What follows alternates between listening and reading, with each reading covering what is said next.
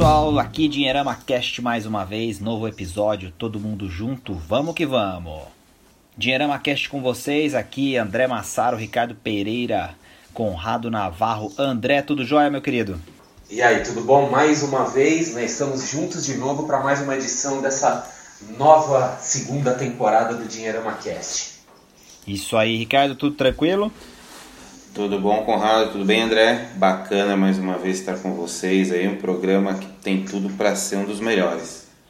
Legal, olha, o tema é polêmico hoje, porque a gente teve é, muita gente sinalizando essa, essa ideia de conteúdo que a gente vai conversar hoje.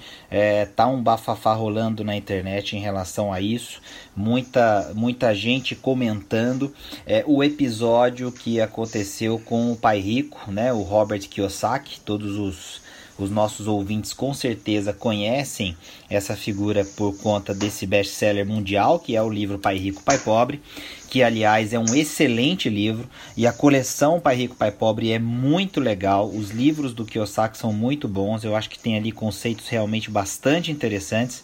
Algumas coisas não funcionam para o nosso país. A gente inclusive já no próprio Dinheirama e em alguns uh, outros materiais a gente já comentou sobre isso. Podemos falar um pouquinho durante o nosso podcast também. Mas a ideia hoje é a gente discutir um pouquinho, uh, não necessariamente o episódio com a palestra dele. Quem está ouvindo a gente que não sabe o que aconteceu, é, aconteceu um evento é, de alguns dias aí de um fim de semana em que vários é, palestrantes aí relacionados a, a, sucesso pessoal, a enfim empreendedorismo, educação financeira, finanças, etc, é, se revezaram no palco para trazer conhecimento para pessoas que pagaram caro por esse por esse programa. E, e as reclamações aconteceram em relação ao evento ministrado pelo Kiyosaki, pelo Pai Rico, em que uh, as pessoas que estavam no evento relataram que ele foi bastante repetitivo, muito superficial, muito raso nas suas explicações e que sempre que alguma necessidade de aprofundar algum tema era, era é, mostrada, ele tentava empurrar um curso é, que seria é, realizado nos dias subsequentes àquele evento e aí aquilo custaria mais não sei quantos mil reais, enfim, a plateia foi ficando um pouco apreensiva, um pouco sem paciência, é, algumas vaias aconteceram, ele ficou nervoso no palco também, é, devolveu um pouco do, do, do clima para a plateia, enfim, é, rolaram aí algumas palavrinhas por parte dele para a plateia, a plateia devolvia sem aplaudir, devolvia é, preocupada, muita gente pediu dinheiro de volta, enfim, esse episódio é, ele marca uma, uma a, a, enfim, a nossa participação nesse podcast, essa discussão, e, e, o ponto não é falar sobre a figura do Pai Rico, sobre a figura do Kiyosaki, enfim. A ideia é a gente falar sobre é, como esse episódio sinaliza, principalmente para nós, como é difícil a gente falar de educação financeira e principalmente trabalhar os conceitos de educação financeira, finanças pessoais, investimentos, enfim, transformação é, é de mindset, tem uma série de coisas é, é, subjetivas que envolvem esse assunto, principalmente quando a gente está falando de algo presente presencial, quer dizer, as pessoas que, que têm uma expectativa muito grande por um conteúdo e, e aí mesmo que você seja um best-seller na área, você é, pode ser bastante cobrado, e geralmente é bastante cobrado pela plateia, principalmente no nível das pessoas que estiveram nesse evento. Então eu queria levantar comentando isso inicialmente, não tenho nenhuma pergunta específica para a gente falar, queria ouvir um pouquinho é, a intervenção de vocês, eu já falei um pouquinho o que eu acho, é, eu acho que assim a gente tem que é, ter cuidado quando a gente vai falar de finanças pessoais, educação financeira é, e principalmente é, é, ter um respeito grande pelo nível de conhecimento das pessoas que estão assistindo e tentar ao máximo fazer essa conexão com essa plateia para ver se a gente não está exagerando ou não em alguma coisa. Quer dizer, respeitar a plateia para que a gente entregue o que ela quer. eu queria ouvir um pouquinho de vocês sobre o episódio, sobre o que vocês pensam sobre isso e aí a gente vai dissecar explicar um pouquinho mais como é que é, é, é, esse assunto pode ser falado, mostrado, comentado, mas de maneira que a gente consiga transmitir realmente o que a gente quer. Né? E aqui faço de novo parênteses: os livros do Kiyosaki são excelentes como palestrante, parece que para nossa plateia, para o nosso público ou para aquilo que ele se preparou para fazer, as pessoas não gostaram do que ele entregou. Quer dizer, esse desafio ele existe, né, André? O que, que você pensa sobre isso aí? Olha, é, é, primeiro falando do palestrante em particular, não é a primeira vez que ele vem no Brasil, né?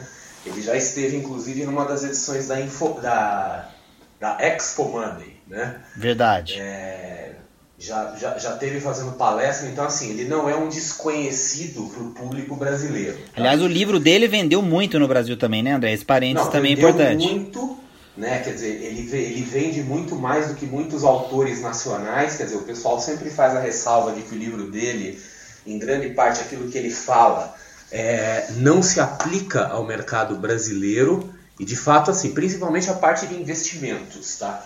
Mas a parte conceitual de planejamento financeiro dele, a forma como ele vê a construção do patrimônio, aquela coisa assim de você acumular ativos para os ativos te gerar renda, eu acho isso brilhante, ainda que seja de difícil execução.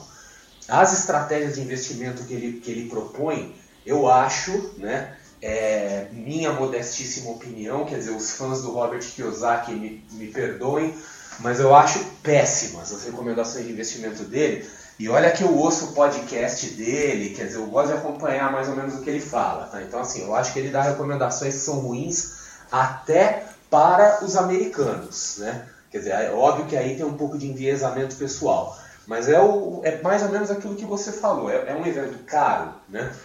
E é um evento assim que as pessoas elas acabam indo com muitas expectativas. Às vezes elas vão com expectativa alta demais, como se o cara fosse fazer uma revelação, né?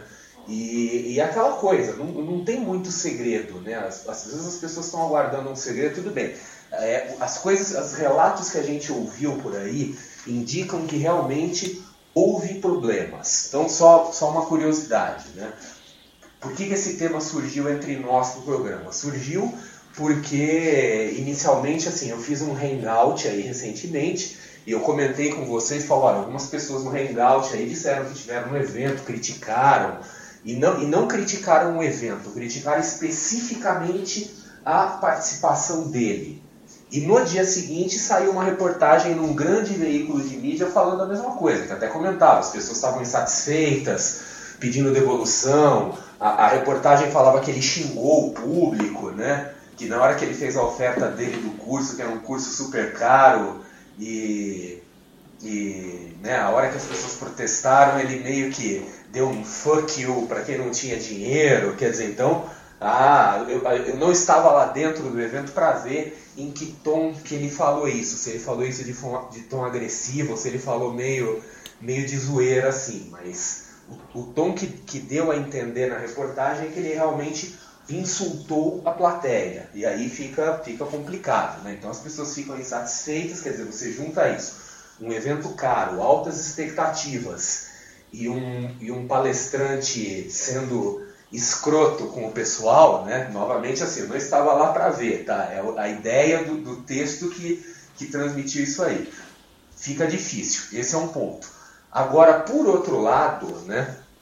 É, o que eu acho de positivo e interessante nisso, e também é uma coisa que a gente já vem conversando bastante nas nossas conversas internas assim entre nós, é que esses grandes eventos presenciais offline, eles estão voltando a ficar em voga. Então a gente tem visto com frequência grandes eventos com palestrantes, né? Quer dizer, para nós, quer dizer, nós três somos palestrantes, né? Quer dizer, é um, é, é, um, é espetacular esse tipo de evento porque proporciona a oportunidade de interação, né? De interação com todo mundo e as pessoas que vão num evento desses, elas têm uma oportunidade é, de, de, interação entre elas, né? Quer dizer, o famoso networking, né? Você está fazendo networking com pessoas que estão buscando a mesma coisa que você, e isso muitas vezes não tem valor, né? Então, é, desculpa, isso não tem preço. Tem muito valor, mas não tem preço.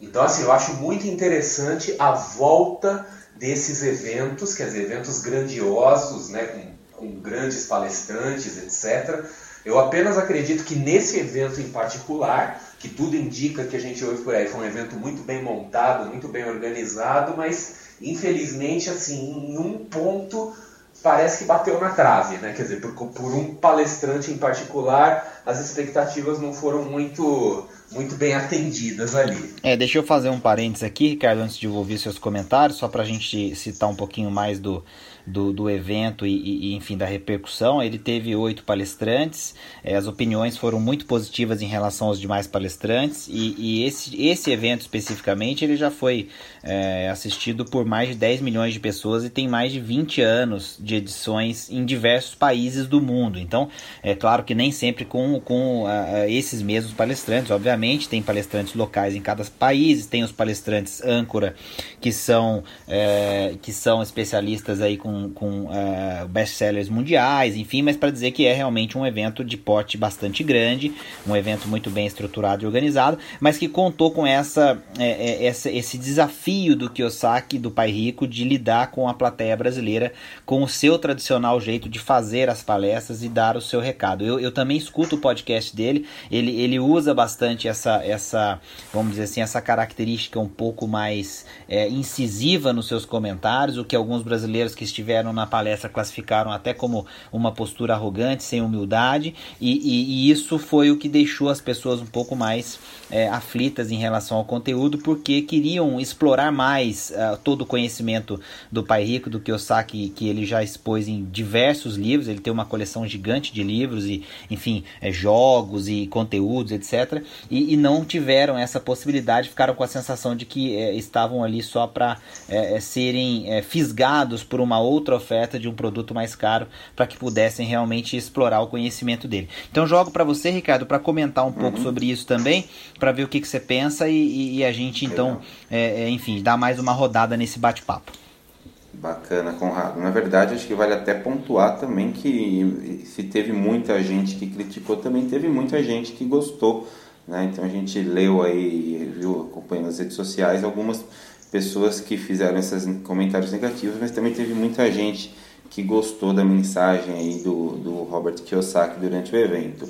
Bom, eu fico pensando, na verdade, assim, eu acho que o, o grande problema de tudo é que quando a gente olha, por exemplo, o ticket médio de um evento sobre desse nível, né, a gente percebe que as pessoas realmente pagaram muito caro para participar do evento e tinham, como o André comentou, uma expectativa muito grande, né, talvez pelo valor né, que eles pagaram e, e, pensando no que poderiam extrair do evento, acabou acontecendo de ter essa frustração aí com relação aos resultados. Né? Mas se a gente for analisar que assim, é, o endeusamento, essa questão dos gurus que existem aqui e como a gente principalmente olha para aquilo que vem de fora, né, como um supra-sumo né, em todos os níveis, né, e não só nessa parte de, de, de palestrantes, mas também se a gente for, por exemplo, acompanhar o, o valor de um, de um, sei lá, de um, de um, show de uma estrela internacional assim, comparado com o que tem aqui no Brasil, é, as diferenças são exorbitantes. Né? Então, partindo do pressuposto que foi, um, que foi um valor alto que a pessoa investiu, ela esperava ter uma contrapartida muito maior. Acho que essa foi uma das principais frustrações de quem acompanhou. Então, eu, eu, eu, particularmente, com relação ao, ao, Robert Kiyosaki, eu sempre é, pensei que, que a gente deveria separar muito bem aquilo que ele lida lá fora, com a experiência dele nos Estados Unidos e com a mensagem que a gente passa aqui para o público brasileiro. Eu acredito que são realidades completamente diferentes. Né? Vale a gente bater na tecla do, da questão do planejamento, que o André também citou muito bem, mas olhando para é, o, a figura dele, tudo aquilo que ele tenta demonstrar como principal ponto da sua obra, eu acho que, sei lá, a maior parte não funcionaria aqui dentro do Brasil. Então, eu particularmente é, acompanho o Robert assim pelo, pela figura mítica né, dentro da, da nossa área de finanças, por tudo aquilo que ele representa. Muito, muita gente começou a, a, se interessar sobre esse assunto com a leitura do Pai Rico, Pai Pobre. Eu fui também uma dessas pessoas, mas eu já, já olho ele de uma maneira um pouco, é, é, me afastando um pouco daquilo, da mensagem dele, porque eu percebo que aqui no Brasil a realidade é completamente diferente.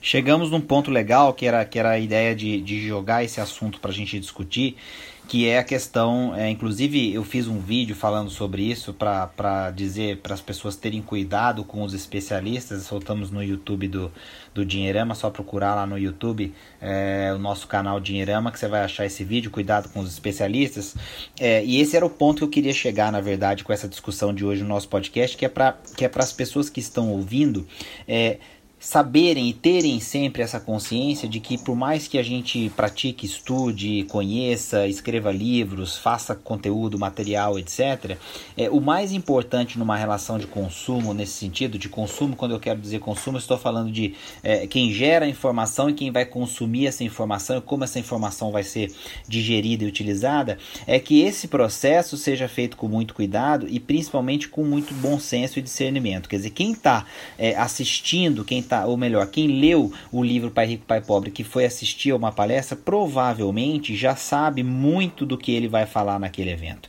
Então gera uma expectativa muito grande, porque quer ver alguma coisa diferente daquilo que ele colocou no Algum livro. Um segredo. Né? Exatamente, né? mas, mas no fundo já sabe, já leu, já conhece, e o que falta muitas vezes é formar a sua opinião para poder tomar uma decisão. E às vezes a expectativa é alta no sentido de é, é, estar num evento desse e, e esse insight ou aquela aquela coisa, é, aquele detalhezinho, aquilo é, que vai fazer a chave virar realmente aparecer nesse evento. Eu, eu, eu tenho um pouco de medo dessas pessoas que geram é, ou que trabalham com essas expectativas porque elas ficam sempre esperando alguma coisa acontecer ou aparecer, ou um sinal, ou enfim, alguma mensagem para tomar uma decisão e aí fazer alguma coisa a partir dessa decisão. Então, assim, o meu alerta, é, eu acho que é nesse sentido, André, é, assim, das pessoas é, respeitar tratarem todos os profissionais como é, é, especialistas nas suas áreas, e, enfim, aqueles que compartilham seu conhecimento, seu aprendizado, suas experiências, mas entender o seguinte: é, é não tem verdade absoluta, é, o cara não é necessariamente um showman, é, a gente tem muita gente que faz um conteúdo fantástico e você vai muitas vezes ouvir a pessoa num evento, numa palestra, a pessoa não tem o traquejo para falar em público, ela não tem, enfim, por mais que tenha feito cursos, e etc., é, é, não é aquilo que você imaginava quando você estava lendo um conteúdo daquela pessoa. Mas isso não significa que ela não entende, que ela não manja, que ela não tem uma opinião que você deva respeitar. Então eu, eu também acho isso. A gente é, é às vezes está esperando um show e às vezes é, a gente está esperando um show assim sensacional e aquela mensagem que faltava para a gente dar o, o, o, alerta e fazer acontecer. Então é, a minha crítica, na verdade, é uma crítica construtiva para todos nós. Nós, como geradores de conteúdo, para que a gente saiba trabalhar a expectativa de quem está lendo e acompanhando nosso trabalho, mas também uma crítica a quem está consumindo, para que tome esse cuidado de não endeusar, não né, trabalhar como se as pessoas fossem esses gurus que sabem tudo e que vão mudar a sua vida num fim de semana. É, é isso que eu, que eu queria chegar, quer dizer, é, é tomar esse cuidado, porque isso geralmente não acontece. Então é, fica aqui o meu, o, meu, o meu comentário depois do que vocês falaram aí, André. É, eu queria chamar a atenção para duas coisas. Tá? A primeira é assim, é para aqueles que não conhecem o mercado de palestras. Nós, nós somos do mercado de palestras, então a gente conhece mais ou menos como é que funciona. Quer dizer, no mercado de palestra, você tem ele é muito próximo do mercado show business. Né? Quer dizer, você tem palestras que são de conteúdo, aquela coisa que realmente você vai, você vai aprender alguma coisa diferente, mas você tem muitas palestras que são como shows. Quer dizer, uma oportunidade da pessoa ver ao vivo o ídolo dela, né? Então, por exemplo, quando você vai ver um show da sua banda favorita do seu artista favorito, você não espera que ele cante nada novo, pelo contrário, você quer que ele cante aquelas mesmas coisas do disco que você ouve, dos vídeos que você assiste no YouTube. Você quer o mais do mesmo, porque você gosta muito daquilo lá. Você não está indo pelo conteúdo, você está indo pela pessoa. Então tem muita gente, quer dizer, quando vem esses caras super estrelões aí, né, do mundo dos negócios, etc., muitas vezes as pessoas vão pela pessoa, pela oportunidade de estar junto, de estar sentindo aquele clima lá, né? Então esse, por exemplo, ele tem zero... Que é super válido, inclusive, né, André? Vamos dizer Não, é isso, né? É super válido, né? Quer dizer, aquela coisa, por que, que uma pessoa vai no show da banda favorita ao invés de simplesmente é, comprar um DVD ou vir em casa? Quer dizer, ela faz aquilo que ela quer sentir o clima, quer ter a oportunidade, falou, eu tive junto, eu vi isso acontecer então, legal, esse é um ponto. E o segundo ponto que eu queria comentar é o seguinte: é, falando especificamente do mundo da educação financeira, né, e quando você fala desses caras que são americanos, o, o, pessoal que acompanha o universo da educação financeira aqui no Brasil, eles não têm uma ideia muito clara de como que é o, o, a cena americana de educação financeira. Eu lembro, por exemplo, alguns anos, até o próprio Robert Kiyosaki, né? Ele, ele entrou numa briga via Twitter com a Suzy Orman, que para quem não lembra dela, era a consultora financeira da Oprah e que depois passou a ter um programa próprio. Quer dizer, ela é uma das top top de finanças lá, né? E, e os dois começaram a se acusar no Twitter, assim, por causa de, não lembro do que, mas era uma xingação, assim, mas uma baixaria mesmo, né? Um xingando o outro. E lá tem muito disso, quer dizer, uma coisa que nós brasileiros, a gente às vezes fica um pouco, a gente fica um pouco espantado, né? Que os americanos, por uma questão cultural, eles são agressivos em todo sentido, quer dizer, eles são agressivos na comunicação, eles são agressivos no sentido de ser muito direto, né? Eles são agressivos na venda, quer dizer, os caras vendem mesmo, eles estão para vender, não estão para brincadeira. Não tem não é firula, é né, gente, André? É, não é que nem a gente aqui no Brasil que a gente fica todo meio cheio de dedos, não sei o quê. Lá o cara. E, e, e, os eventos são aquelas coisas enormes, né? Então, às vezes a gente vê na televisão, você vê nos vídeos do YouTube, aqueles uhum. eventos tipo Tony Robbins, né? Quer dizer, são aquelas coisas que é, um, é, um, é uma catarse. Parece um os caras sabem fazer o show. Né? Exato. E assim, ali não tem muito. Não, não tem muita conversinha. Quer dizer, o cara vai para vender, as pessoas sabem que elas estão lá para terem uma oferta. E aqui no Brasil é aquela coisa, né? Aqui no Brasil, fazer marketing é um negócio meio. Quase um crime. Em sentido pejorativo, né? Quer dizer, a gente fala do marqueteiro, fala, o cara é marqueteiro, como se ele fosse um mentiroso, alguma coisa assim, né? Então a gente fica desconfortável com esse jeito de fazer as coisas Quer dizer, o cara vem aqui com dois pés no peito, né? Quer dizer, você junta assim, o Robert Kiyosaki, aqui entre nós, né? Vamos combinar, o cara é arrogante, né? Quer dizer, quem vê os vídeos dele no YouTube, não sei o que, ele não é uma figura super simpática, assim, pra você ter ideia, ele fica puto quando alguém chama ele de Bob, né? Ele faz questão de ser chamado de Robert, né? Então, assim, ele é um cara meio posudão, não sei o quê, e ainda tem aquela coisa, vem aqui pro Brasil, né? Às vezes pode ficar um pouco aquela sensação de superioridade, eu tô no Brasil, então eu posso, posso adotar uma postura meio, meio displicente, não sei o quê, né? Aquela imagem assim, os brasileiros consomem qualquer coisa que eu mandar para lá tal. Então, eu vou, não estou falando que isso aconteceu, mas é uma coisa, eu estou conjecturando, né? Então você junta tudo isso e mais a postura típica dele de já vir com os dois pés no peito para vender mesmo, né? Quer dizer, isso pode dar um impacto cultural muito grande. Então às vezes a pessoa fica um pouco desapontada. E acontece muito, né? A gente vê muito na história aí pessoas falando assim que elas conhecem seus ídolos e elas ficam desapontadas, porque descobrem que os ídolos são humanos, são falíveis, são pessoas que vão no banheiro, soltam um pum, né? Essas coisas todas aí, né? A gente okay. realiza as pessoas e a gente como a gente, né? Às vezes pior. É, eu acho que. Não, e, e, outra coisa, né, Ricardo? E às vezes é, é, o cara já falou tudo que ele tinha que falar em um montão de livros, e aí é. a gente vai escutar o cara e tem a sensação que sabe mais do que ele até. Exatamente, Conrado, porque acaba acontecendo bem o que o André falou. Você vê aquele livro, então você idealiza aquela pessoa super simpática que estava lá transformando o conhecimento numa história bacana dentro de um livro que é best-seller mundial e quando você vai ver essa pessoa na prática você percebe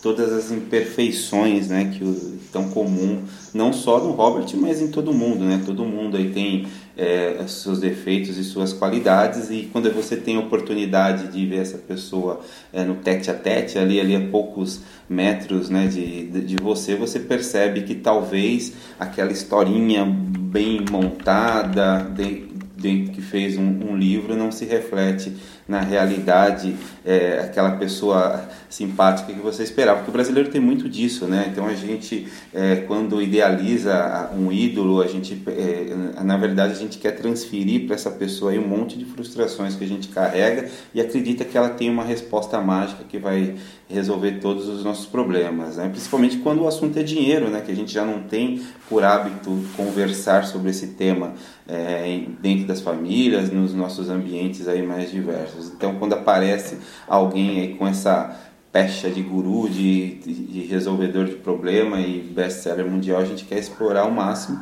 E só que o cara como tá nessa outra pegada, né? Realmente ele estava ali naquele, pelo menos pelas informações que nos chegam com relação a esse evento, o objetivo dele era justamente é, vender um outro produto e a gente esperava resolver aquele problema na hora.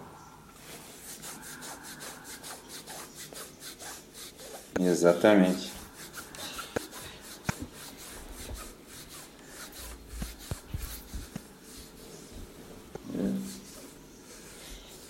É. é, é, eu queria, assim, dar, uma, dar uma, uma opinião também sobre exatamente esse aspecto de, de como a organização aconteceu, que eu acho que é interessante a gente, é, como é, consumidores de conteúdo, a gente prestar atenção nisso também, e, e, e aí até para a gente é, saber como as coisas funcionam, estabelecer bem as expectativas, enfim, a gente está aqui defendendo que mais eventos como esse aconteçam, né, que fique claro isso para quem está ouvindo a gente, a gente não está fazendo nenhuma crítica específica a, aos organizadores ou ao próprio, é, ao próprio Robert, o pai rico, a gente está debatendo um assunto que está em voga, que está, é, enfim, nas redes sociais, a gente quer estar tá aqui também é, dando a nossa opinião, somando nesse, nessa discussão toda, mas eu acho que tem um aspecto interessante que, assim, o, o evento ele foi muito apresentado por todo lado antes de acontecer como aquela oportunidade fantástica de ver e estar perto do Robert Kiyosaki, quer dizer, de ter um, uma participação do Pai Rico em um evento de finanças pessoais e empreendedorismo, etc., no Brasil, é, por todo lado, todos os afiliados, o pessoal que trabalhou na venda do evento, eles bateram muito forte na questão do Pai Rico, dos, dos livros do Pai Rico, é, da coleção do Robert Kiyosaki, das, da, enfim, das lições é, dos, do, dos, dos, livros que ele escreveu, é, do material que ele produz, enfim. Então, é, assim, é, eu acho que o que aconteceu foi esse misto de é, levantar demais a bola e, e, gerar a expectativa lá em cima, e quando era para satisfazer essa expectativa, ficou-se com a sensação de que é, para satisfazer essa, essa expectativa as pessoas teriam que gastar ainda mais do que já tinham gasto. Dizer, foi esse, exatamente essa estratégia que o André explicou, que é comum nos eventos nos Estados Unidos. Aliás, é como os eventos funcionam lá, e, e essa, e esse modelo não é novo, ele é um modelo usado já há muito tempo lá fora, e, e que o brasileiro ainda está está se acostumando e aprendendo a lidar. Quer dizer, acho que ficam várias lições. A lição é, é de como o evento é, é foi apresentado, a lição de como as pessoas devem ir em relação às suas expectativas, é, a lição de como o marketing pode ser trabalhado ou não e se há aí algum limite é, e alguma diferença cultural que precise ser respeitada. Enfim, a gente está aqui conjecturando, jogando as nossas visões e, e a ideia aqui não é sair com nenhuma verdade absoluta. A gente faz os nossos eventos presenciais também, acerta, erra, é, tem gente que gosta, tem gente que não gosta. É, a gente faz algumas palestras que é, as pessoas têm uma expectativa diferente, às vezes algumas pessoas criticam. Então tudo isso faz parte desse universo. Eu acho que isso é, ganhou essa notoriedade toda porque é realmente a figura principal aí da educação financeira mundial e que as, os brasileiros tiveram a oportunidade de ver mais de perto e talvez é, ver como ele é uma pessoa como qualquer outra que pode estar tá num dia não muito legal, pode estar tá com o seu humor é, diferente, uhum. é, sei lá. E aí é, a coisa não saiu exatamente como a maioria esperava, embora muitas pessoas, como o Ricardo lembrou, também tenham elogiado, dito que ele falou sim das coisas principais dos seus livros, mesmo sendo repetitivo, etc. Enfim, então é, é, é, fica aí o nosso, a nossa discussão. Queria convidar vocês para deixar um, o, a, a, o último comentário em relação a isso, com alguma luz aí para os nossos ouvintes daqui para frente. E aí a gente fecha o nosso quarto episódio dessa segunda temporada temporada. Legal. Bom, Conrado, eu acho que essa, essa sua mensagem aí foi um belo resumo é, do que a gente deve e a forma como a gente deve tratar essas questões relacionadas à participação de eventos e tudo mais. É importante que a gente tenha essa disposição em, em enfim, mudar essa, esse estigma de que o brasileiro é, se contenta com qualquer coisa. Eu acho que é fundamental também o que fica de lição é nos prepararmos também né, para ir para um evento como esse, tentar pegar todos os detalhes dentro desse é, daquilo que está previsto no, no, evento. Então não cair de paraquedas lá. Acho, provavelmente essas pessoas que elogiaram o Robert foram aquelas que eh, conheciam já um pouquinho mais as características deles e sabiam a forma como, como ele trabalha e como ele se comporta na maioria dos eventos. Então, acho que essa é a principal lição para o futuro. Principalmente os caras que são excelentes nas redes sociais, nos livros, mas na hora de falar ao vivo o bicho pega. Não, eu acho interessante você ter comentado isso, Ricardo, porque, de novo, nós que somos o mercado Sim. de palestras, né, a gente sabe que tem muito palestrante que o cara enrola né?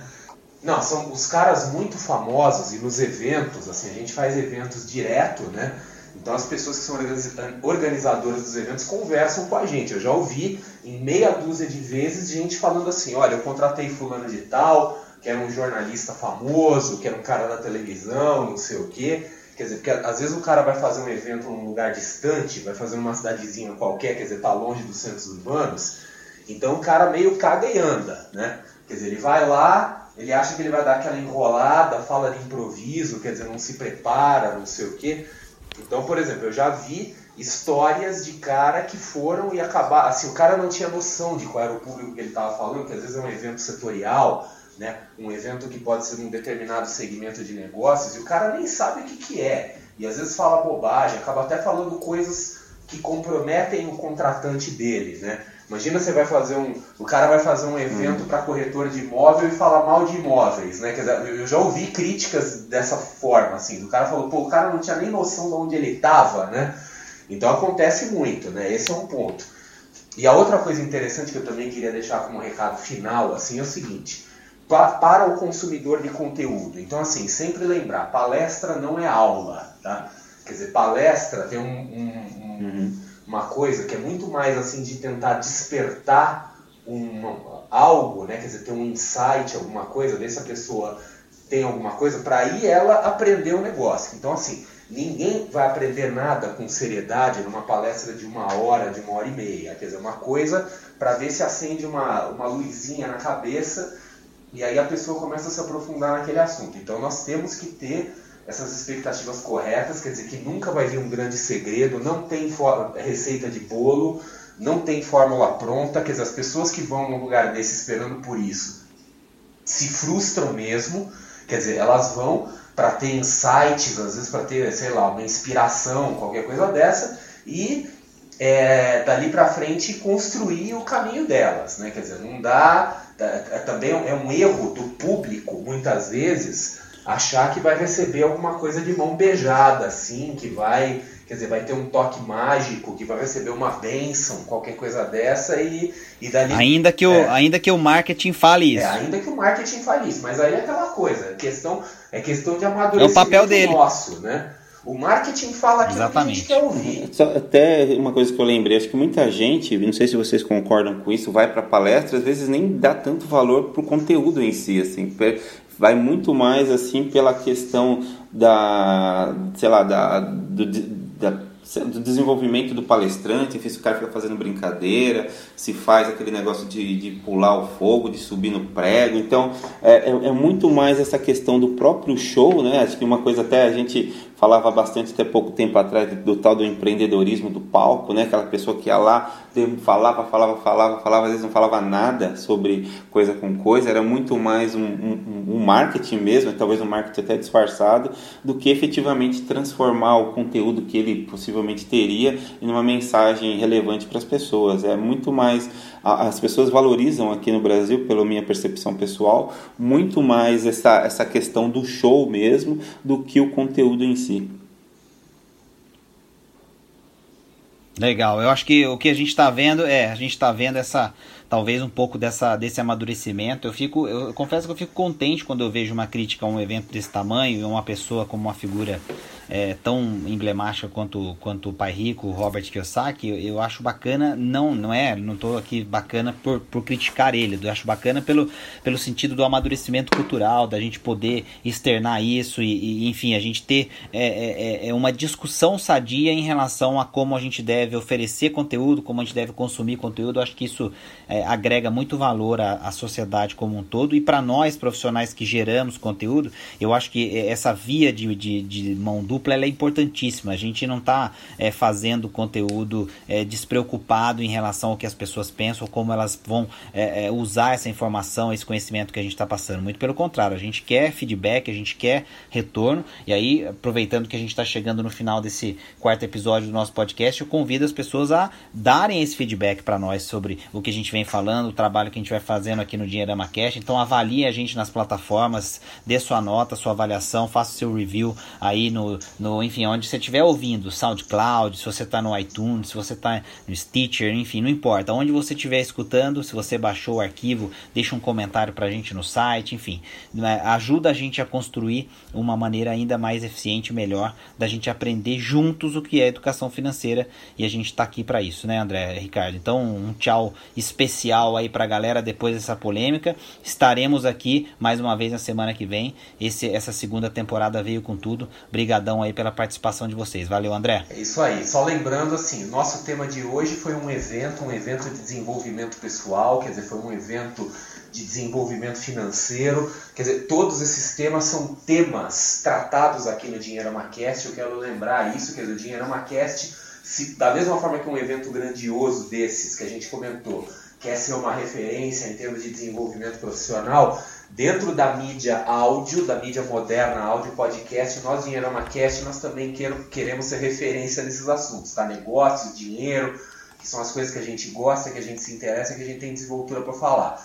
E isso é feito em grande parte com a ajuda de você aí que está ouvindo, tá? Então, aproveita o canal de comunicação com a gente, passa as coisas, passa o feedback, o que, que você quer ouvir, o que, que você não quer ouvir, né? Quer dizer, nos ajude a construir o programa, porque a nossa ideia é que o nosso programa seja o melhor, só isso, né? Mas nós precisamos de você para isso. Só isso, né, Ricardo? É isso aí, André. Depois você me passa aí o, a data da sua próxima palestra para eu ir lá e criticar bastante também. Ó, vai ter um monte aí. Vai, tá? criar, vai criar tem... perfil fake na internet, é. ficar espalhando. Ó. Dá ideia, não dá ideia não, vendo, não dá ideia não. Tô até vendo as manchetes. Semana que vem vai ter umas duas ou três, é que é tudo fechado, né? As palestras são tudo fechadas. A gente vai, a gente vai, a gente vai fazer também, então vamos parar de dar ideia. É, tô até vendo as manchetes. Ó, quinta-feira, quinta-feira eu sei que esse programa vai ser editado depois disso, né? Mas assim, nessa semana tem um evento que é o ENCOAD, o Encontro do Conhecimento em Administração, que é no Conselho Regional de Administração de São Paulo. É uma das raras ocasiões em que eu vou dar palestra aberta ao público. Lamentavelmente, essa palestra já terá acontecido quando esse programa for ao ar, né? Mas assim, sempre que tem palestra aberta ao público, eu faço o possível para divulgar. Vamos ver, mas é que não é muito comum, né? Acaba sendo muita coisa em company. Mas é isso aí, né? O mundo não é justo. Bora, bora, é isso Ou aí. É, sei lá, né? Show de bola. Gente, valeu, obrigado. Dirama Cash, Educação Financeira na Veia, só com esses malucos, falando tudo que a gente tem que falar sobre dinheiro e não aquilo que você quer ouvir. Só aqui com a gente. Fechado? Tamo junto. Quarto episódio na conta. Fica com a gente tem mais semana que vem. Valeu. Tchau, Valeu. tchau. Tchau, pessoal. É isso aí.